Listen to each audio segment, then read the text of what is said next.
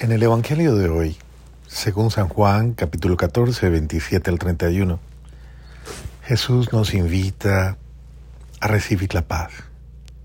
La paz les dejo, mi paz les doy, no como se las da el mundo.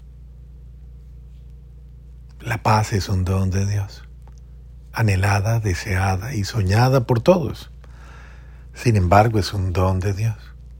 En este mismo instante, esa palabra paz resuena en tu corazón y puedes respirar y anhelar y decir, cuánto anhelo la paz.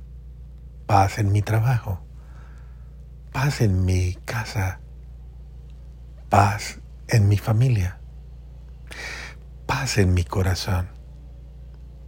Y la paz que nos da Jesús, él mismo lo advierte, no es la paz que da las circunstancias del mundo.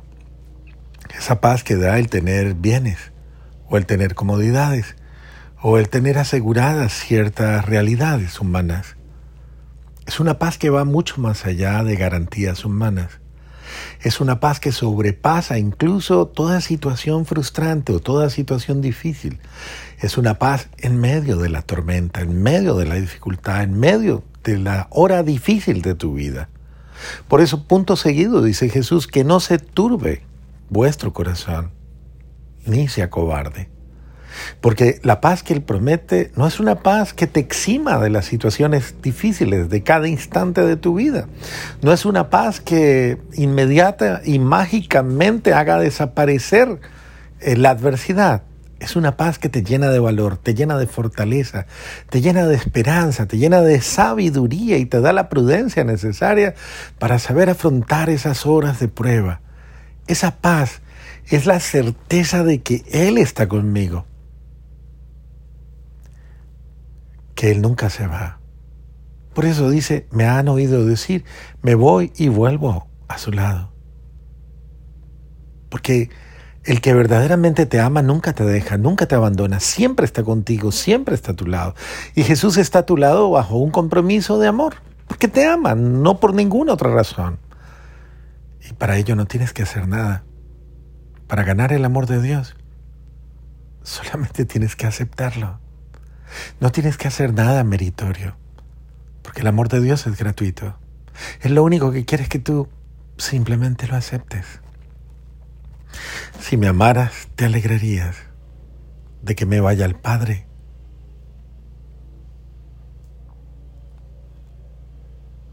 Eso quiere decir que si yo amo a Jesús, no tengo miedo, porque Él siempre está conmigo en el Padre y en el Espíritu Santo.